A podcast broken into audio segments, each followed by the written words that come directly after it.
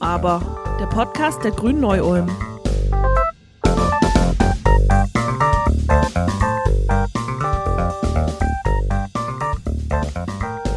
»33 Milliarden Euro, liebe Zuhörer. 33 Milliarden Euro Schaden soll die Flutkatastrophe vom Juli letzten Jahres allein im deutschen Raum verursacht haben.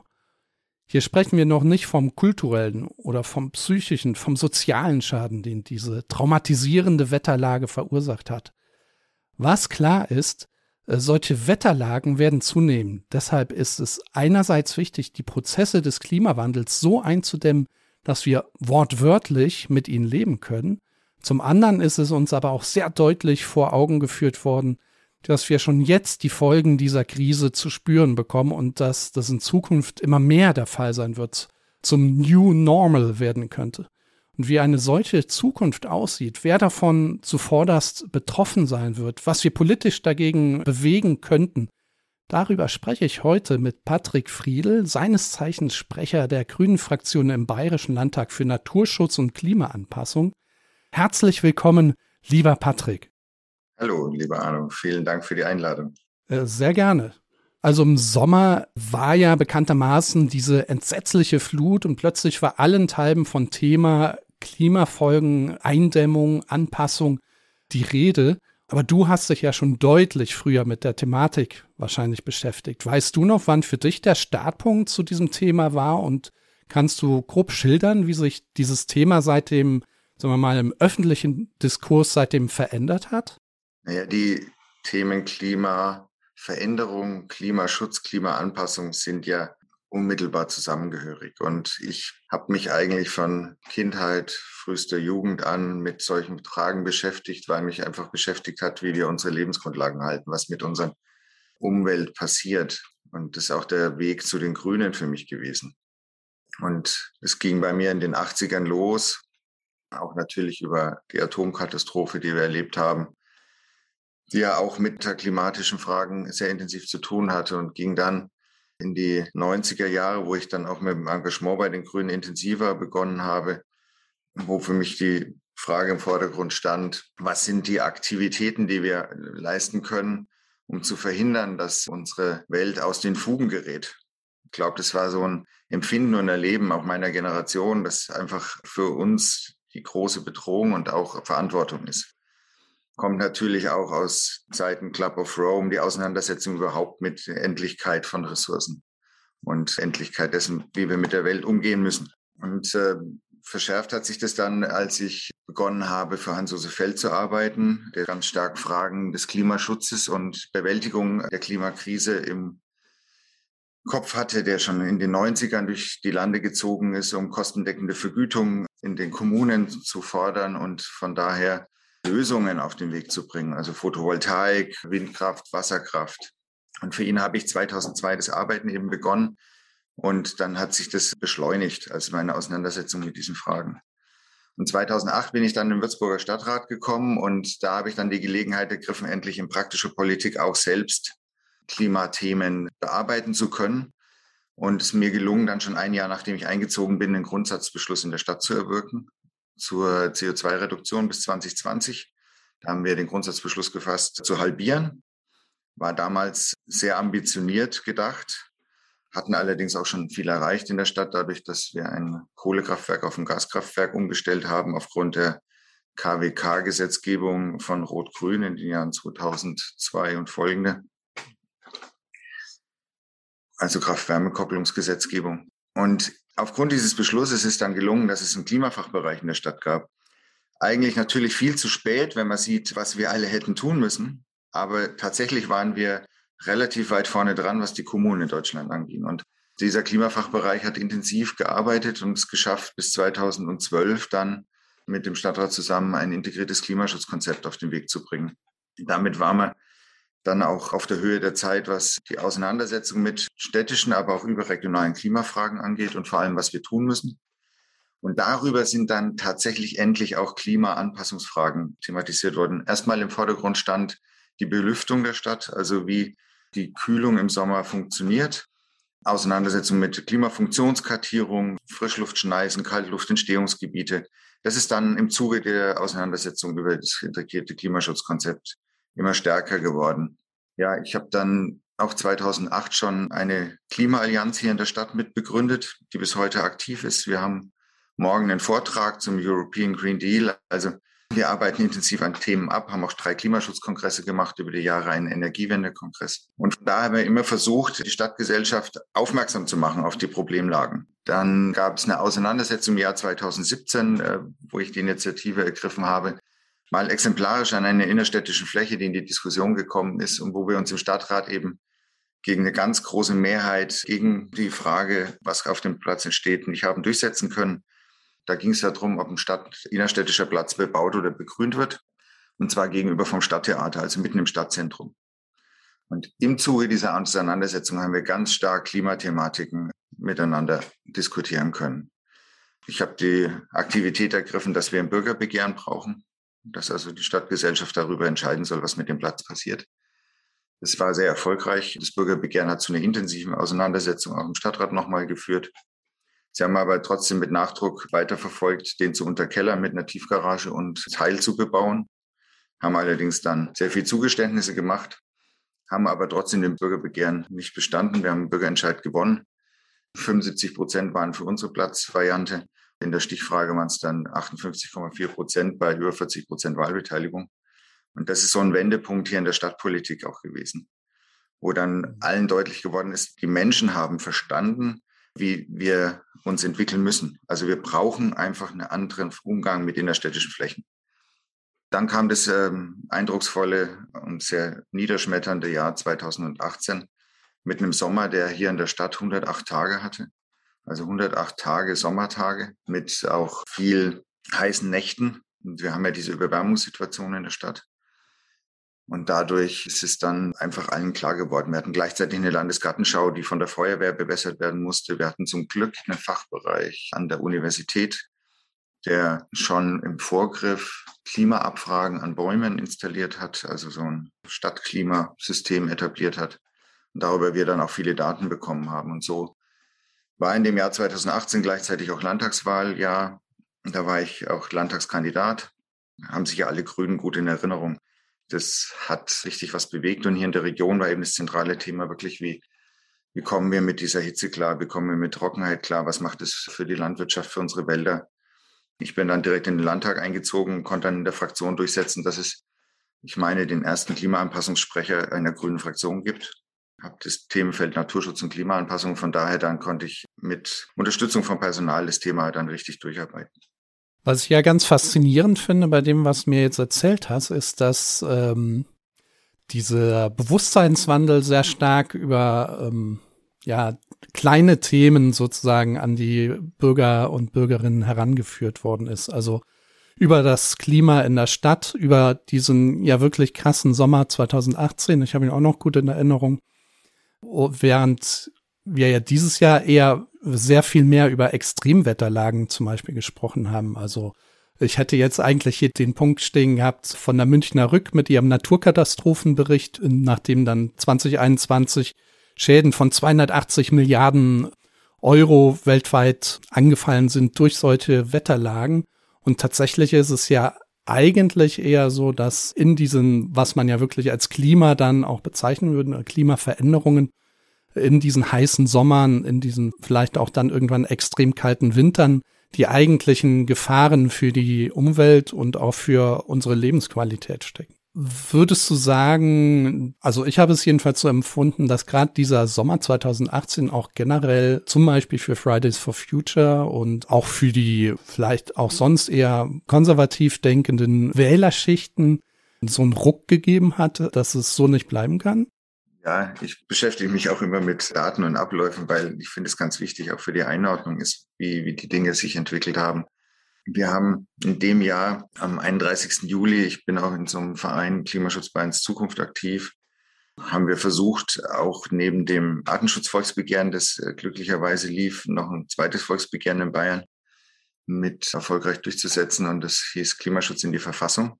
Ist dann leider etwas weniger beachtet worden, weil das andere sehr dominant und vorher lief und größere Beteiligung hatte. Aber es war trotzdem ein sehr wirksames und erfolgreiches Volksbegehren. Ich habe das Datum deswegen genannt, weil Greta Thunberg hat sich am 20. August vor den Reichstag in Stockholm gesetzt, das erste Mal. Das heißt, das, was wir Fridays for Future nennen als Bewegung, äh, hat in diesem Sommer erst überhaupt angefangen mit Greta Thunbergs Einsatz und richtig Fahrt aufgenommen haben die im Januar 2019.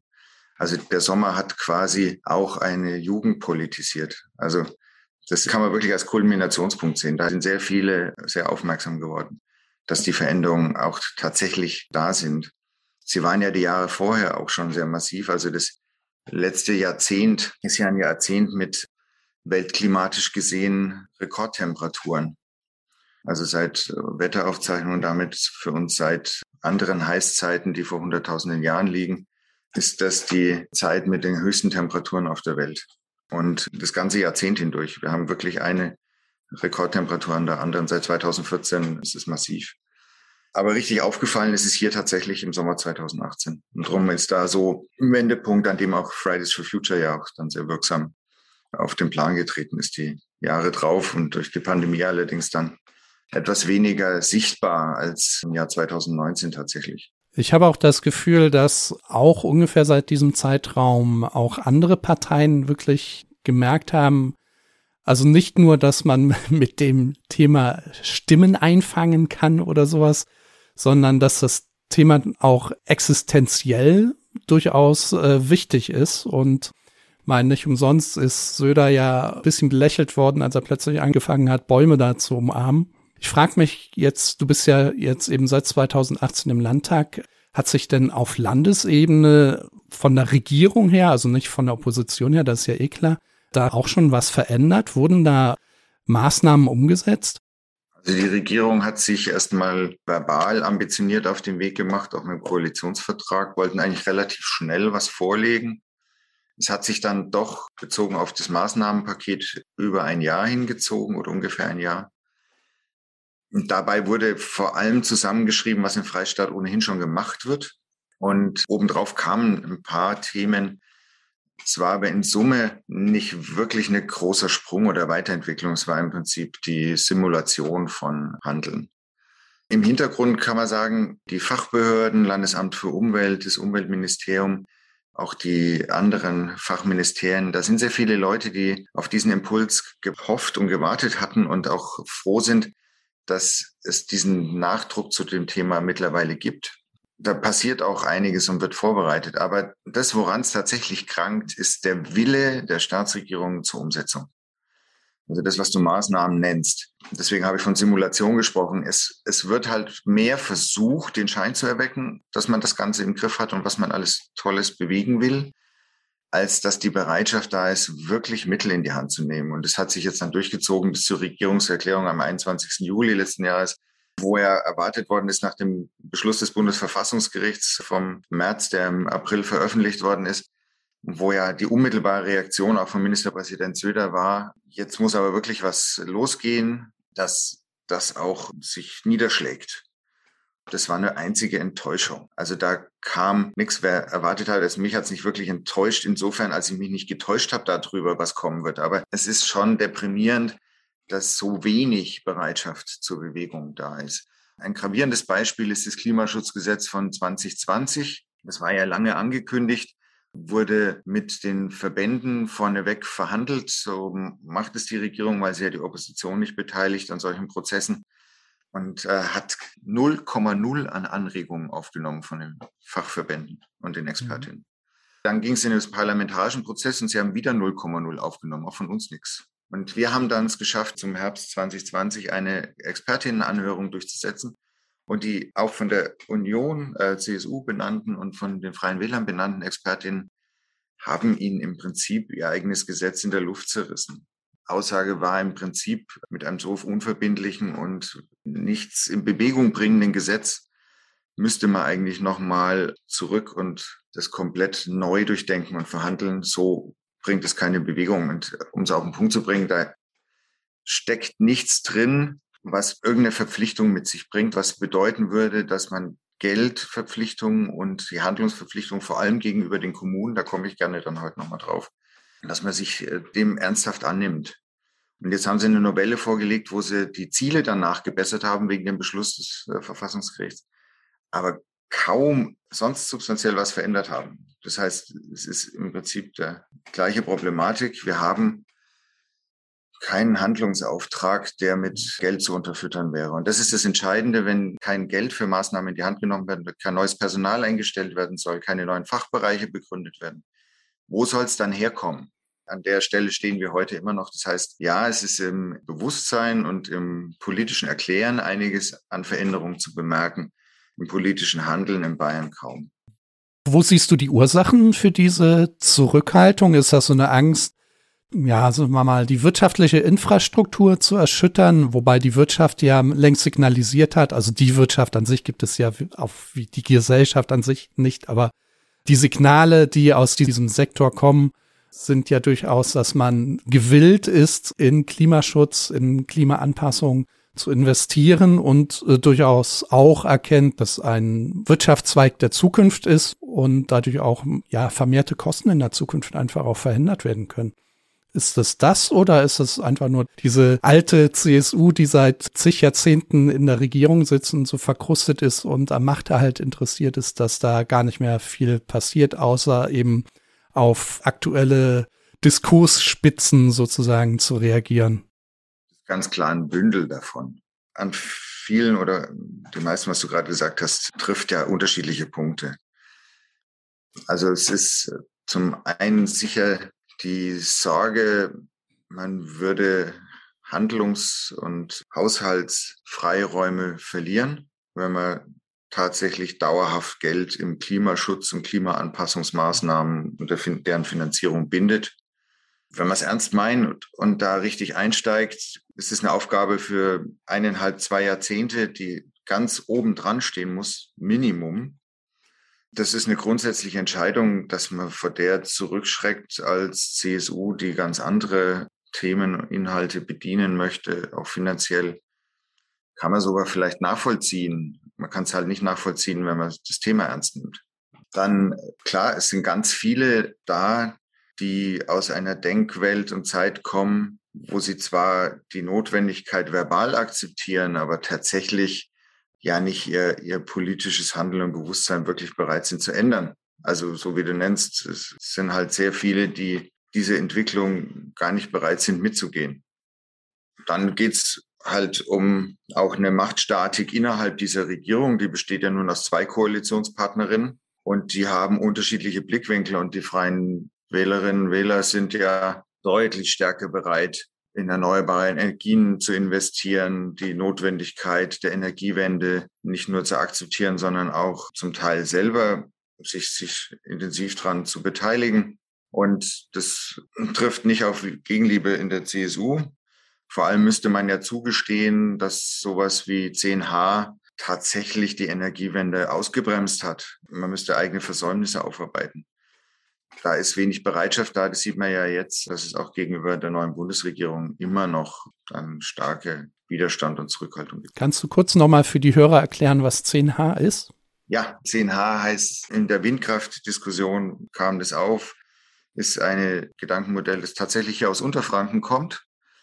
Wir hatten hier eine Initiative, die aus dem Umfeld des ähm, Atomkraftwerks Grafen Rheinfeld kam also Atomkraftwerk, Mitarbeiter, Befürworter, die eine Initiative hatten gegen Windkraftanlagen und damit durchgedrungen sind bei Ministerpräsident Seehofer, der das dann in die Bundesregierung 2013 mit eingebracht und durchgesetzt hat, dass es Bayern die Möglichkeit gibt, eigene Abstandsregelungen zu treffen für Windkraft. Und 10H ist einfach die zehnfache Anlagenhöhe. Also bei modernen Anlagen, die über 200 Meter hoch sind, dann eben 2000 Meter und mehr müsste dann die Anlage eben wegstehen von Wohnbebauung. Das hat dazu geführt, dass es in Bayern so gut wie keine Flächen mehr gibt, die nicht unter diese Regelung fallen. Und damit heute Windkraftanlagen in Bayern errichtet werden können, braucht es eben dann eine spezielle Bauleitplanung, die eine Unterschreitensmöglichkeit dieses 10Hs schafft, indem man Flächen vorsieht für Windkraft. Und das ist in ganz wenig Kommunen passiert und oft auch zu Auseinandersetzungen dann vor Ort gekommen. Warum wir, wenn die anderen nicht? Also das klassische St. Florians-Prinzip. Und darüber ist der Windkraftausbau in Bayern praktisch zum Erliegen gekommen, weil es kaum noch Flächen gibt für Windkraft. Weil es ja in den letzten Wochen so geschienen hat, als sei auch durch unser grünes Wirtschaftsministerium da wieder ein bisschen Bewegung in die Sache gekommen, oder? Ja, auf jeden Fall. Ich meine, das Spitzengespräch ist ja erbeten und wird es ja in irgendeiner Form auch geben. Also erstmal zwischen dem Wirtschaftsminister im Bund und Klimaminister Robert Habeck und dem Wirtschaftsminister Hubert Aiwanger in Bayern. Und ich gehe mal davon aus, es wird auch ein Gespräch mit dem Ministerpräsidenten dazu geben.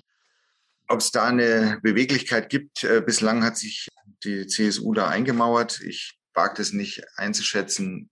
Schön wäre es. Mit Mitstreiterin habe ich versucht, äh, im Jahr 2014 auf dem Klagewege in Bayern 10H zu Fall zu bringen. Wir sind 2015 vom Bayerischen Verfassungsgericht weitgehend bestätigt worden in unserer Einschätzung, dass das die Windkraft massiv behindern und wahrscheinlich auch zu kaum einem Ausbau führen wird. Aber es hat nicht gereicht, um die Regelung in Bayern als verfassungswidrig zu sehen, weil ein Ausbau ja noch möglich ist. Man kann ja bei 10H, dadurch, dass es eben eine Multiplikation ist, auch mit niedrigen Anlagen noch deutlich näher an Wohnbebauung ran. Sie sind halt dann nicht wirtschaftlich, aber man kann es machen. Das mhm. hat dem Gericht gereicht, dass das nicht als verfassungswidrig gesehen wurde. Machen wir mal einen Schwenk zurück von Bayern auf das Gesamtbild, zumindest einen ganz kurzen Schwenk zurück. Ich glaube, es ist ja keine Überraschung, dass besonders jetzt, wenn man vom Klimawandel spricht, besonders vulnerable Gruppen von den Folgen des Klimawandels betroffen sind. Also Menschen in Armut, Menschen aus dem weniger industrialisierten globalen Süden, indigene Völker und so weiter. Auch Menschen mit Behinderungen sind in besonderem Maße von der Klimakrise und den Auswirkungen betroffen. Das sind aber alles Gruppen, die eigentlich zumindest in der internationalen Diskussion, aber auch hier in Deutschland eigentlich kaum Beachtung finden. Meine Frage geht jetzt daran, wie, wie man es schaffen kann, dass gerade diese nicht so privilegierten, nicht so geschützten Bevölkerungsgruppen auch an der Gestaltung dieser unserer Welt äh, mehr Anteil haben. Kann man hier aus Deutschland und vielleicht sogar auch aus Bayern schon Dinge anstoßen, die auch so eine Durchschlagskraft entwickeln könnten? Ich denke, dass unsere Aufgabe tatsächlich vor allem darin liegt, an unserer eigenen Situation äh, so zu arbeiten, dass andere davon profitieren.